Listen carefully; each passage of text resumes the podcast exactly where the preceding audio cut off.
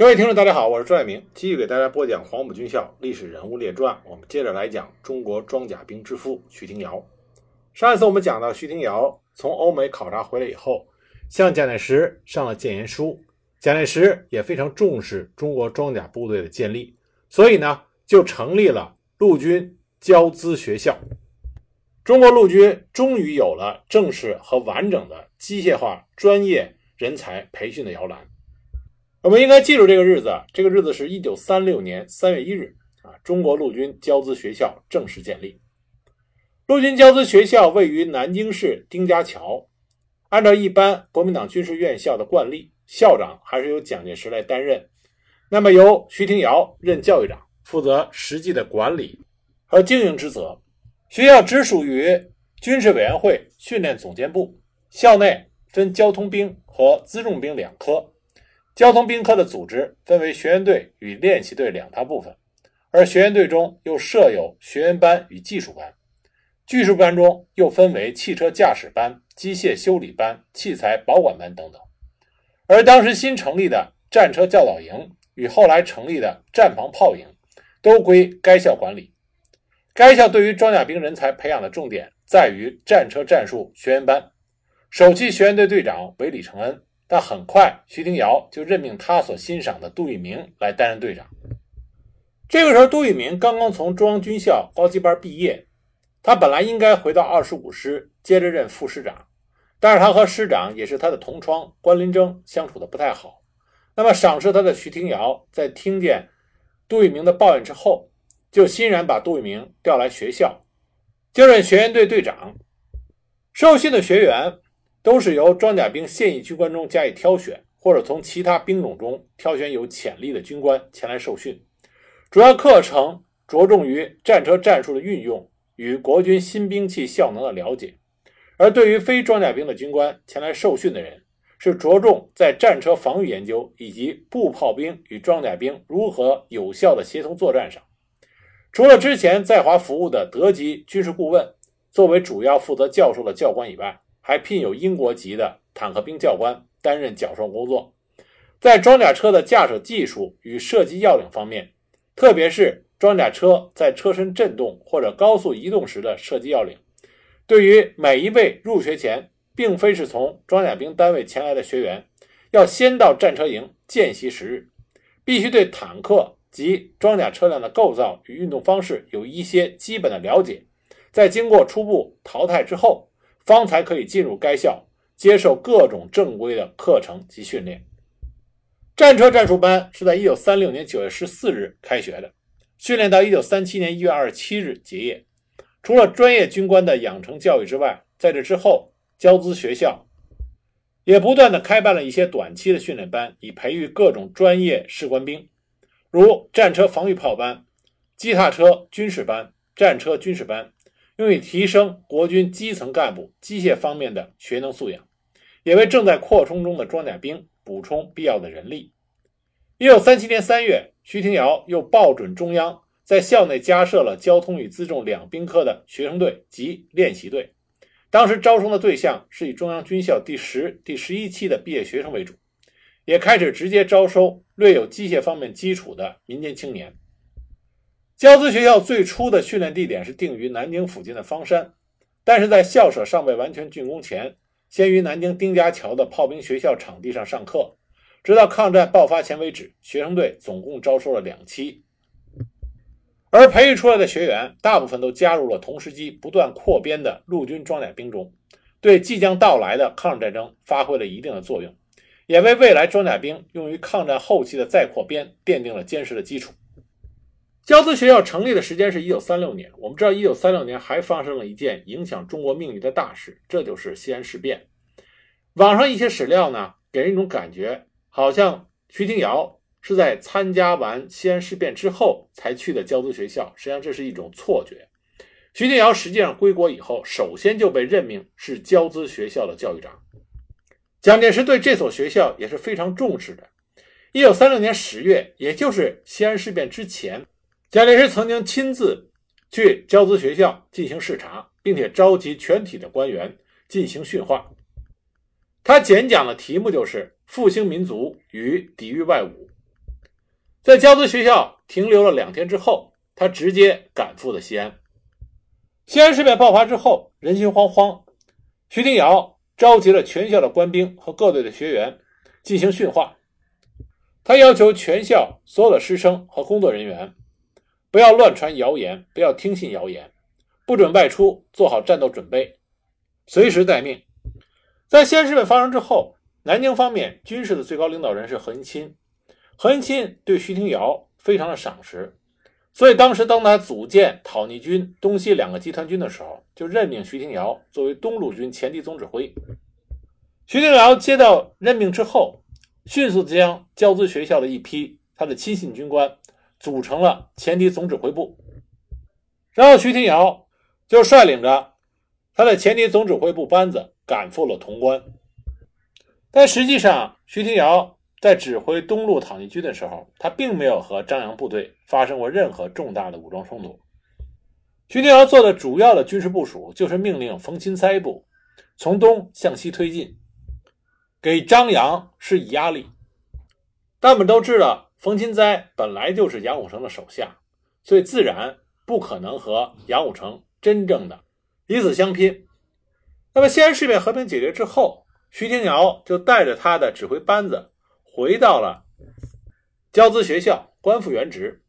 所以，并不是像一些史料里所讲的，蒋介石认为徐廷瑶防范张杨不利，让他撤职，派到军校去当教育长啊，这种说法是不对的。实际上，在西安事变之前，徐廷瑶已经是交资学校的教育长了。徐廷瑶将他的全部精力都投入到交资学校。这座中国装甲兵摇篮的建设上，而更为关键的是，在徐廷瑶的建议下，国民政府将之前购买的英国战车和重型摩托集中起来，在交资学校成立了中国第一个战车营。到一九三七年初，中国国民政府又向德国购买了十七辆一型战车和十二辆 SDKFZ 二二一型装甲车。既然有了装备，那么德国的顾问就建议中国效仿德国，组建以师为单位的装甲部队。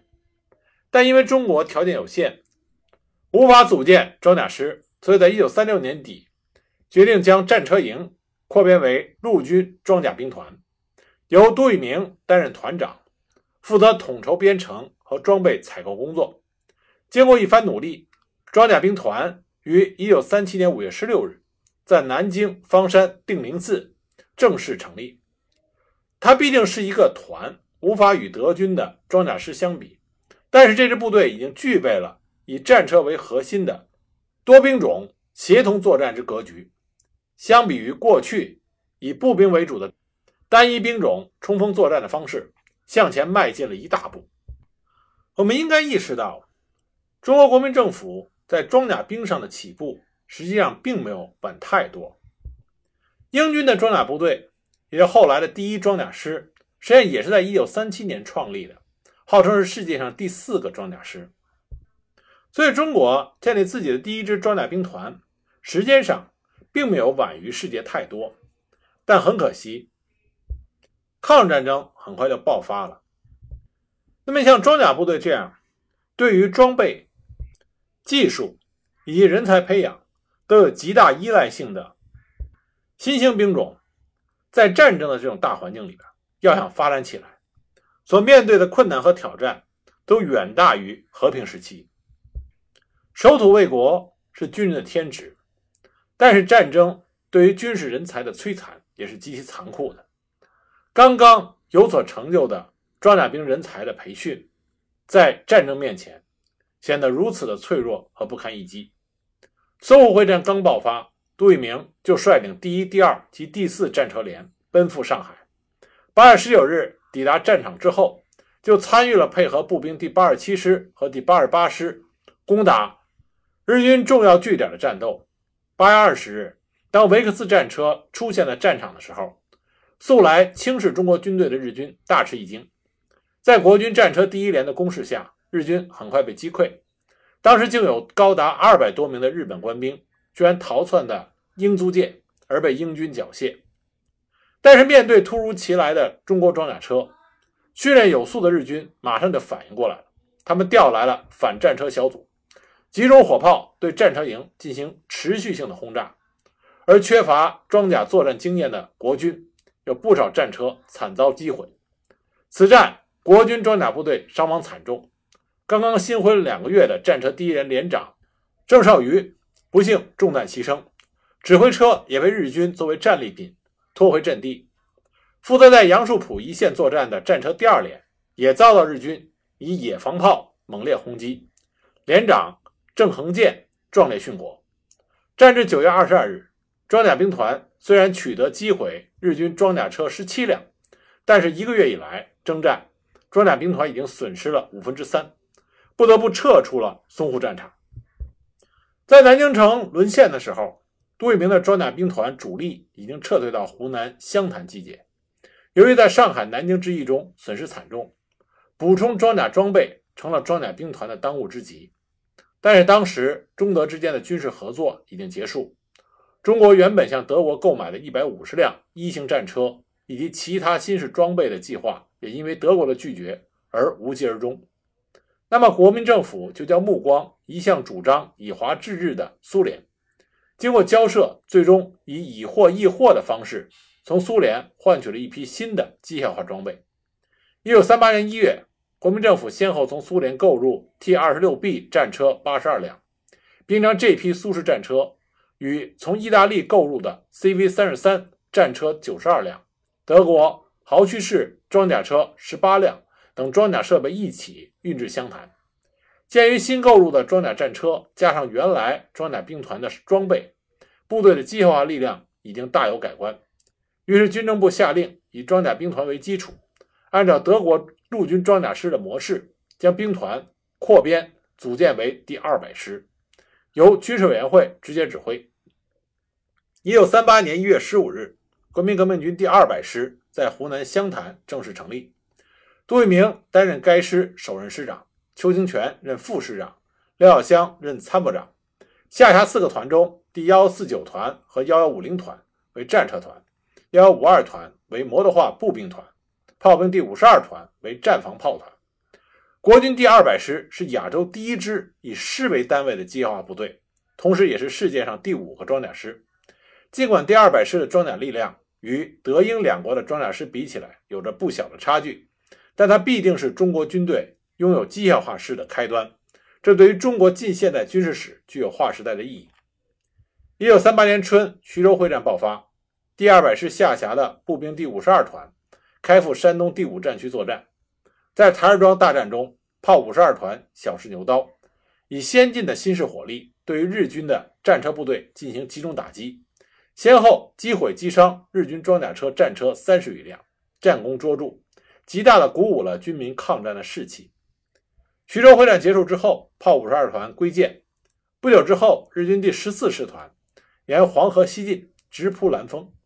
鉴于豫东危机，蒋介石于五月九日。下令第二百师编组突击队，迅速开赴兰丰阻敌。第二百师奉命组建的突击队以幺幺五零团第一营、第幺四九团第五连、特务营机枪排、工兵排以及搜索营一部组成，由副师长邱清泉兼任纵队司令。组成之后，迅速北上参战。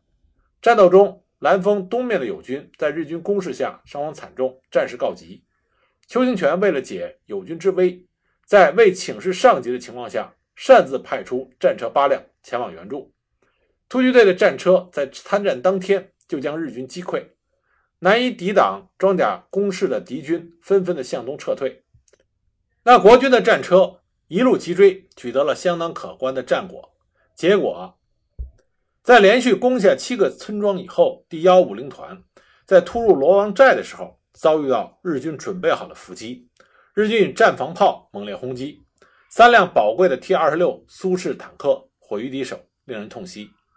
此战过后，突击队的一部归还第二百师建制，那幺幺五零团的两个战车营则被留在北方担任黄河河防，划归胡宗南指挥。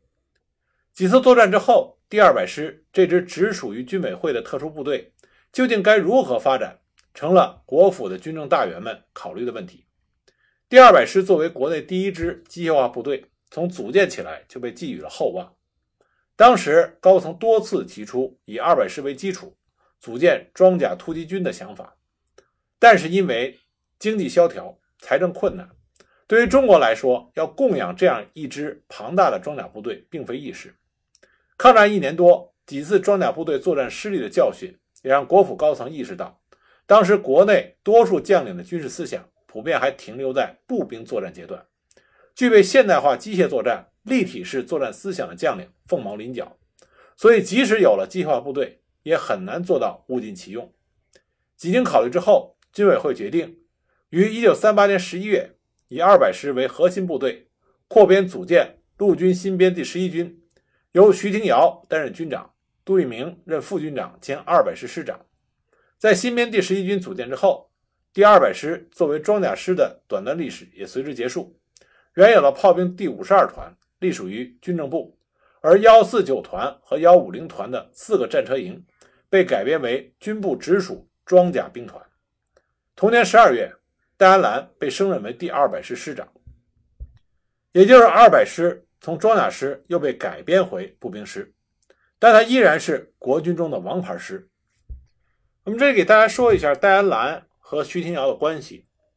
徐廷瑶对自己的属下。他最欣赏的两个人，一个是杜聿明，一个就是戴安澜。戴安澜在黄埔军校毕业之后，就编入了徐廷瑶的第十七军。他和徐廷瑶是安徽无为县的同乡。徐廷瑶对戴安澜非常的赏识，但也要求格外的严格。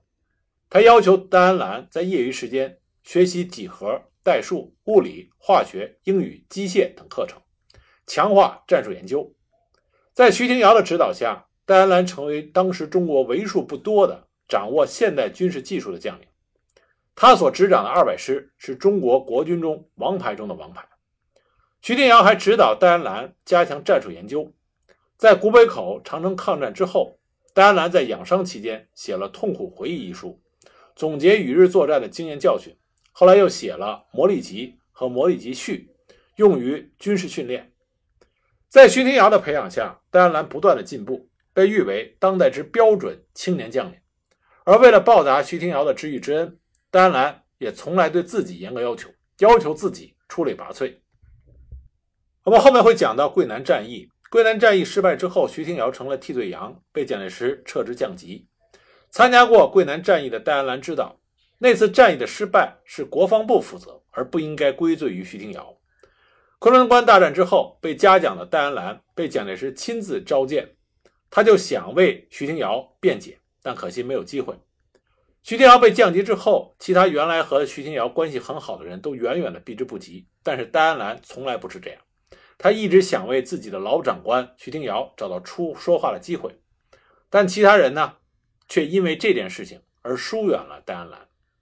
戴安澜最后是在缅甸作战，重伤殉国的，在他弥留之际。他心中念念不忘的还是自己的这位老首长，他想到老首长徐廷瑶现在的处境，心中依然是放心不下。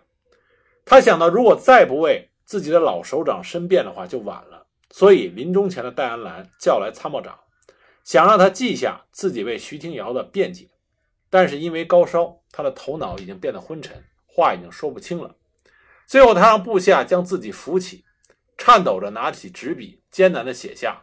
让我的功劳抵徐长官的过错一行字，然后让参谋长将这个呈给五军的军长杜聿明，然后在地图上指明了回国的路线，然后凝视着祖国的方向，溘然长逝。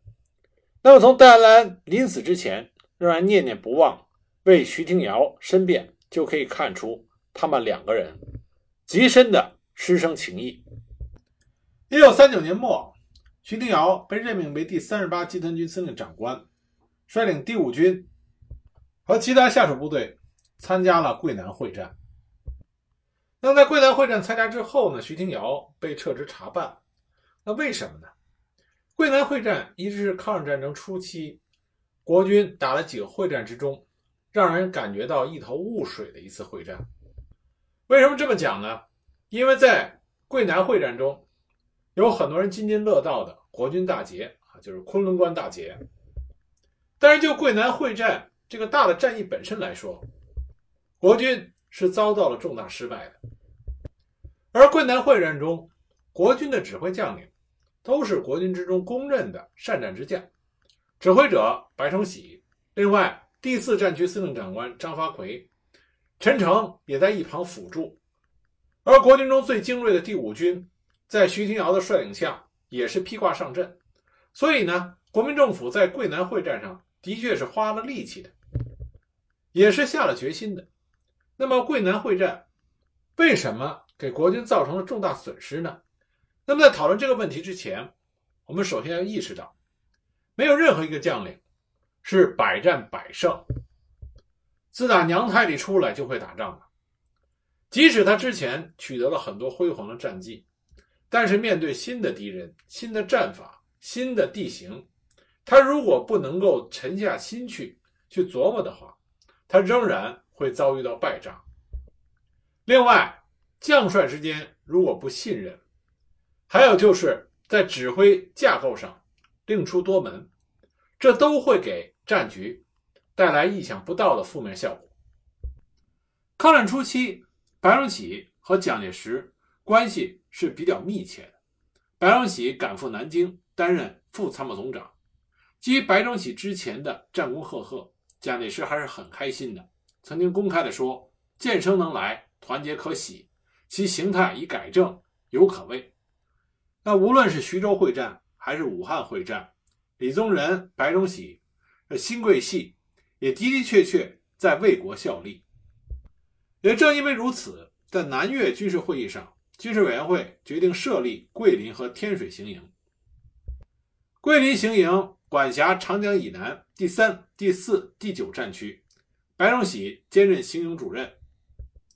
但是行营和战区指挥部他们的关系到底是个什么样的关系？桂林行营可不可以真的去指挥下属的第四战区，也就是在广东的第四战区代理司令长官张发奎？张发奎曾经明确的说过：“我们需要向桂林行营呈交报告。”但不必咨询或者请示批准什么，在人事问题与军事行动方面接受指导，而非指挥。那么也就是说，因为历史渊源，第四战区指挥不了划归战区的广西，那么桂林行营也指挥不了划归于行营的第四战区防御的广东。我们之前讲到过很多的国军将领，尤其是关于桂系和粤系。因为历史渊源，新桂系总是希望能把自己的势力延伸到广东，而粤军也是希望将自己的势力延伸到广西。那么双方面总是一个相互戒备又相互垂涎的这么一种心理。一九三九年初夏，汕头失陷，那么浙闽粤沿海剩下的港口城镇屈指可数。蒋介石在八月份致电给白崇禧。让他在北海方面的防务要格外的注意，因为桂南连同广东沿海地带正规守军只有第十六集团军，可是尽管前线部队已经有情报关于日军在沿海地区集结许多的军用物资，有可能对钦县防城的沿海进行登陆作战，但是这些情报却并没有得到上面的重视。那为什么国军上层对于日军？在沿海的登陆，采取了一种轻视的态度呢。这主要是因为第一次长沙会战，日军没有能够捕捉歼灭第九战区中国军队的主力，而因为自身的力量不足而退回原地。所以蒋介石乐观地认为，中国的抗战局势进入到走向胜利的一个大转折，认为日军不会在北海方向有能力进行大规模的登陆作战。而无论白崇禧、张发奎，他们对于蒋介石的这种观点，也都是或多或少的抱有赞同的态度。这也是为什么张发奎的第四战区正式下令，让新桂系的第三十一军主力推进到高明鹤山，接替第六十四军的防务。白崇禧自然是非常欣慰的接受了这项调动，他也希望新桂系在广东南路能够扩大势力范围。但这就意味着本来已经是势单力薄的桂南防区，得不到任何的加强，反而要分兵去接防广东的西江。当然，后来蒋介石解释过，说当时他们进行过军事研究，认为调开两个师，在地形上和战略上进行分析，将原有的部队重新配备起来，仍然是可以阻止日军的内侵的。但是后来的事实告诉我们，蒋介石、白崇禧他们极大的低估了日军的实力，同时对于日军的真实想法做出了错误的判断。欧洲战事爆发。英法无暇东顾，再加上日苏签订了诺门坎地区停战协定，这就促使着日本决定发动桂南作战。一九三九年十月九日，美国总统罗斯福通报了英美掌握的日军动态，蒋介石立刻就转告白崇禧和张发奎，说：据外国海军详报，日军在珠江海南之海军确有积极准备与企图，请对北海一带。与闽省沿岸特别的注意警备为要，但是这个提醒来的已经晚了。十月十五日，日军第五师团和台湾混成旅团分别在钦县以西、以南登陆，而蒋介石这个时候判断仍然是认为日军是偷袭南宁以威胁法国，觉得他们不可能久战南宁。但是对于在军事能力上要远超蒋介石的白崇禧来说，他已经看到形势的恶化。当时正在重庆出席国民党五届六中全会的白崇禧，匆忙地赶回广西，而且在他主持下桂林行营，争夺了蒋介石的同意，电令位于湖南衡山一带的机械化第五军急速的增援桂南。而这个时候，蒋介石并没有检讨自己之前轻敌的错误，反而要求白崇禧转告第十六集团军夏威。让他一定要固守南宁，而且在日记里，蒋介石还抱怨白崇禧遇事慌张，太不沉着。第二天，蒋介石再次重申，第十六集团军必须固守南宁，而第五军应该迅速集结，集中使用。从这个命令上，我们可以看到，蒋介石仍然认为日军的实力并没有那么强大，但是在前线的夏威，他认为。这个时候不应该固守南宁，而是应该固守南宁北方险峻山脉的高峰隘和昆仑关两个要隘，以待兵力集中以后再与敌作战，这才是上策。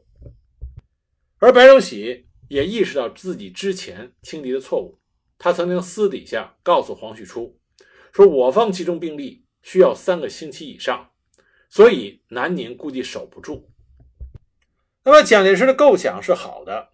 让桂军十六集团军守南宁，五军想办法捕捉战机，给日军以沉重打击。